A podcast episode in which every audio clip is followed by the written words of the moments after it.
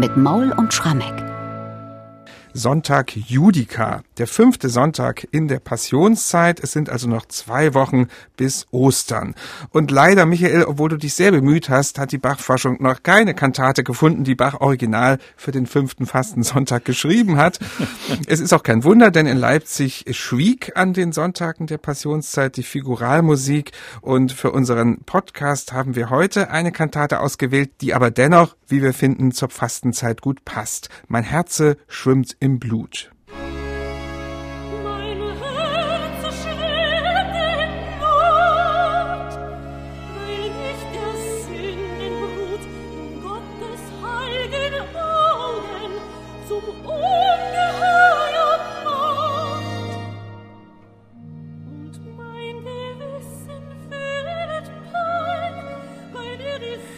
So beginnt diese Kantate mit einem Rezitativ. Es handelt sich um eine Solokantate für Sopran und Orchester, ein sehr umfangreiches und auch sehr anspruchsvolles Stück.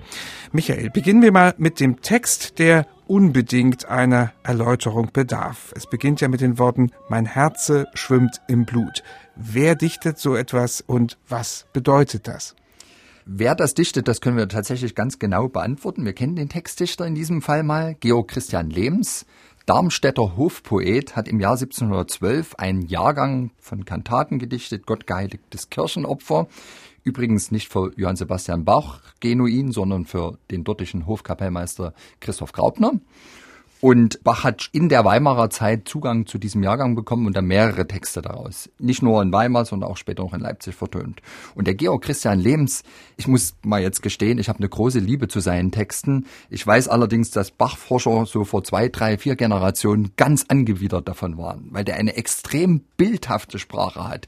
Ganz metaphernreich, aber so ein bisschen metapherntriefend was man wirklich mit Hochbarock verbindet und schon das Zeitalter der Aufklärung hat da mit Abscheu draufgeschaut. Also mein Herz schwimmt im Blut, so geht das los, weil mich der Sündenbrut in Gottes heiligen Augen zum Ungeheuer macht und mein Gewissen fühlet Pein, weil mir die Sünden nichts als Höllenhenker seien. Verhasste Lasternacht, Du, du allein hast mich in solche Not gebracht, und du, du böser Adams Samen, raubst meiner Seelen alle Ruh und schließest ihr den Himmel zu, und so weiter und so fort.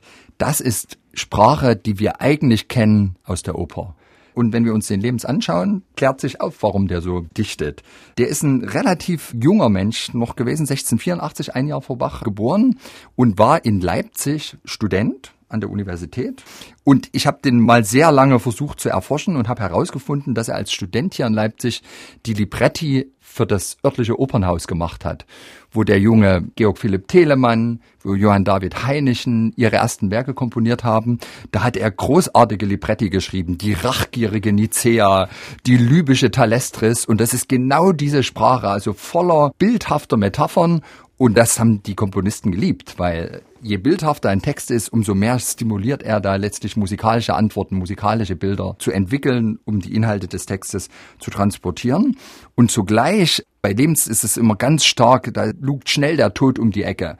Das kann man auch noch erklären, denn der Lebens, der ist dann schon 1717 gestorben, der hat Zeit seines Lebens an Lungentuberkulose gelitten. Der muss ganz schwere Atemnöte gehabt haben. Der hatte also viele, viele Grenzerfahrungen. Und ich glaube, das alles transportieren diese Texte und deswegen muss ich sagen, also ich stehe total auf Lebensdichtung. Wie ist jetzt nun diese Kantate einzuordnen? Sie gehört aber nicht nach Leipzig, sondern sie gehört nach Weimar. Das Papier von Bachs autographer Partitur gehört eindeutig nach Weimar, auch die Schriftzüge. Also wir gehen davon aus, dass das Stück irgendwann 1712, 13, 14, 15 entstanden ist. Ob es jetzt wirklich in den Kontext der Weimarer Hofkapelle gehört, ist ein bisschen fraglich. Wenn dem so wäre, dann wäre es aufgeführt worden irgendwann an einem elften Sonntag nach Trinitatis, wo der Evangeliumstext das Gleichnis vom Pharisäer und vom Zöllner ist. Das ist ein ganz bekanntes Gleichnis von Jesus wo er schildert, ein Pharisäer und ein Zöllner gehen in den Tempel und beten und der Pharisäer brüstet sich vor Gott, wie rein sein Lebenswandel ist, dass er sogar fastet und nicht so verdorben sei wie Räuber und wie Ehebrecher und wie Zöllner. Und der Zöllner hingegen wirft sich voller Demut hin und sagt, ich bin Sünder, ich möchte mich bessern und zwar aufrichtig und er bittet um Vergebung. Und Jesus sagt am Ende dieses Gleichnisses, wer sich selbst erhöht, der soll erniedrigt werden, aber wer sich selbst erniedrigt, der soll erhöht werden.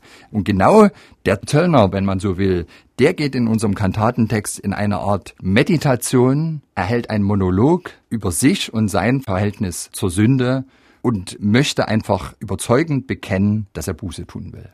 Und ich denke, weder Lehms noch Bach wären uns jetzt hier böse gewesen, wenn sie wüssten, dass wir diese Kantate zum fünften Fastensonntag hier als Ersatz senden. Denn das ist natürlich auch Thema immer in der Passionszeit, diese Haltung zur Buße und zur eigenen Sündhaftigkeit. Wollen wir mal musikalisch jetzt in diesen Monolog des Zöllners hier einsteigen? Es gibt vier wirklich grandiose Arien. Ich glaube, da stimmst du mir sofort zu in dieser Kantate, Unbedingt. die alle unterschiedlich sind und eine gewisse Entwicklung zeigen. Und das können wir hier nur erläutern, indem wir Stück für Stück diese Arien mal kurz vorstellen. Die Eingangsarie, stumme Seufzer heißt sie, stille Klagen. Worum geht es da?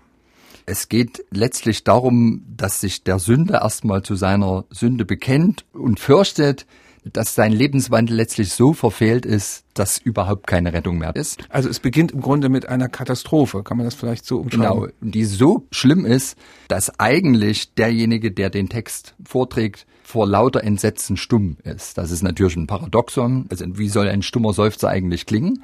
Aber Bach kriegt es ganz wunderbar hin, das musikalisch zu transportieren durch eine enorme Reduktion der Mittel. Es ist eine endlose Oboenmelodie, die er sich einfallen lässt nur begleitet vom Generalbass und dann tritt die Oboe in einen sehr sparsam in Noten gesetzten Dialog mit dem Sänger, der sehr auf das Wort fokussiert ist.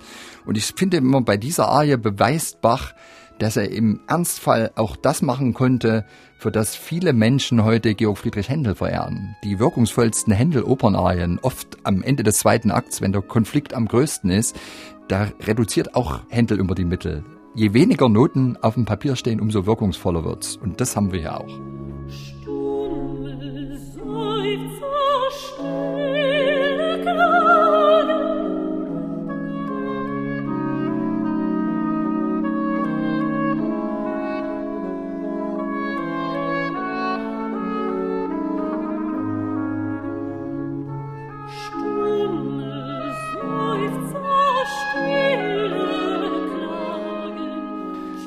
ist also die erste Arie in dieser Kantate. Die zweite Arie, die ist vom Text ziemlich ähnlich. Tief gebückt und voller Reue lieg ich, liebster Gott, vor dir. Und doch klingt sie ganz anders. Schon allein die Instrumentierung ist eine andere. Jetzt haben die Streicher plötzlich etwas zu tun.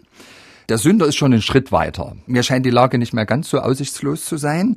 Deswegen schwankt es auch sehr schön tonartlich immer zwischen Dur und Moll. Er ist auf dem Weg zur Besserung, aber so richtig ist die Überzeugung, dass er von seinen Sünden erlöst wird, durch Gott noch nicht da.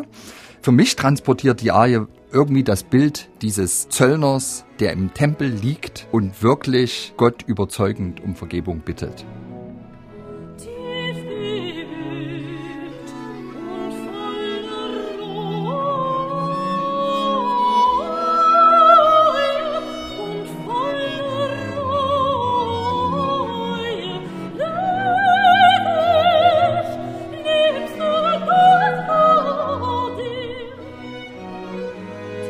Das ist also die zweite Arie, wieder ein sehr umfangreiches Stück. Und die dritte Arie ist eigentlich gar keine richtige Arie, sondern hier bringt Bach plötzlich den Choral ins Spiel. Ganz genau. Der Choral Wo soll ich fliehen hin von Johann Hermann, eine Strophe davon. Der wird als Cantus Firmus vom Sopran vorgetragen und wunderbar umspielt von den Streichinstrumenten. Also das ist einer der frühesten figurierten Choräle, die Bach zu Papier gebracht hat und zugleich finde ich auch einer der schönsten.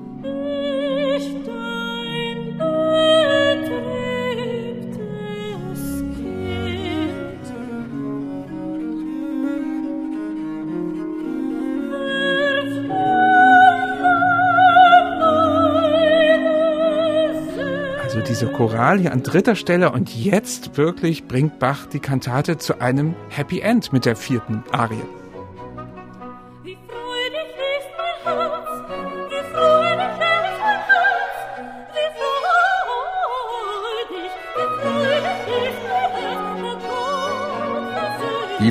ist mein Herz, da Gott versöhnet ist und mir auf Reu und Leid nicht mehr die Seligkeit noch auch sein Herz verschließt. Also Freude allenthalben und wie äußert die sich im Barock? Ganz klar, jetzt wird ein Tanzsatz rausgeholt, eine Jig, in dem die Sängerin all das Leid und all die Demut und all das Entsetzen hinter sich lässt, was vorher die Kantate bestimmt hat und das eben weil Gott ihr vergeben hat, weil sie auf ihn vertrauen kann und somit erlöst ist.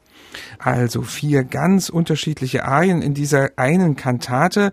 Was ist in diesen vier Arien dein ganz persönlicher musikalischer Moment? Schwierig.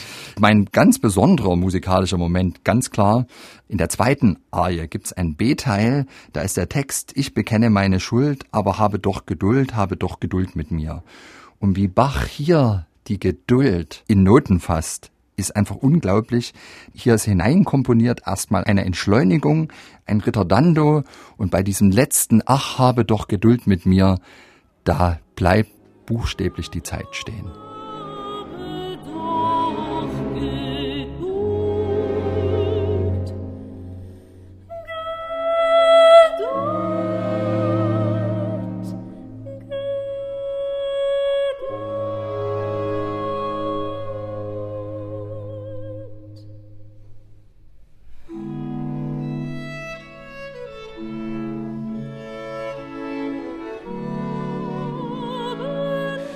War also noch ein Auszug aus der zweiten Arie dieser Kantate Mein Herz schwimmt im Blut. Michael, am Schluss bleibt natürlich die große Frage. Es ist eine so anspruchsvolle und komplexe Soprankantate. Wer hat das in Weimar denn gesungen oder wer könnte es gesungen haben? Also lieber Bernhard, das ist auch eine Frage, die mich sehr beschäftigt. Es gibt da keine endgültige Antwort.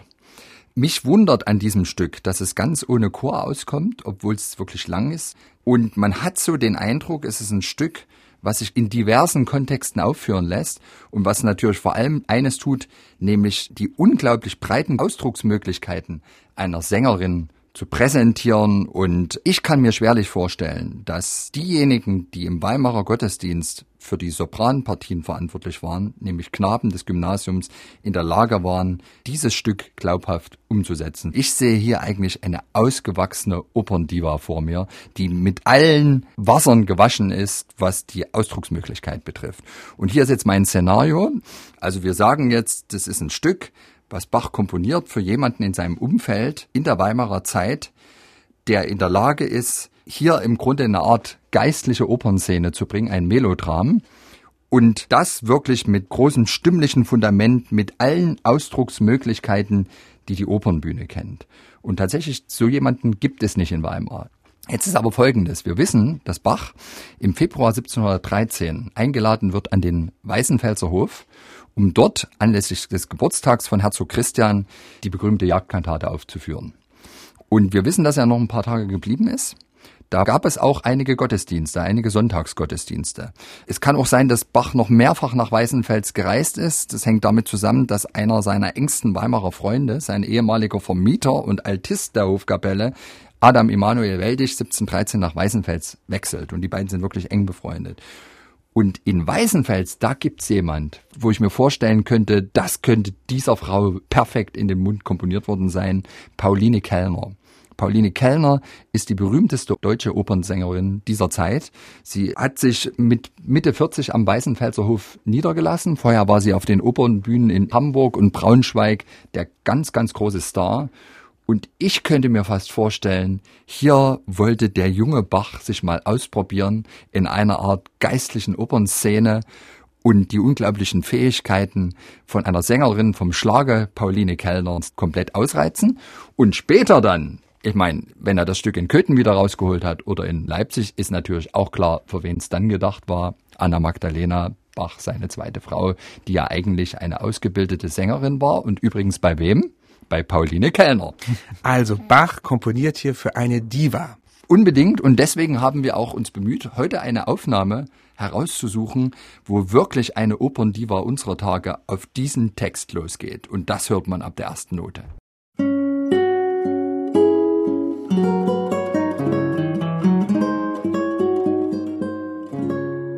MDR Classic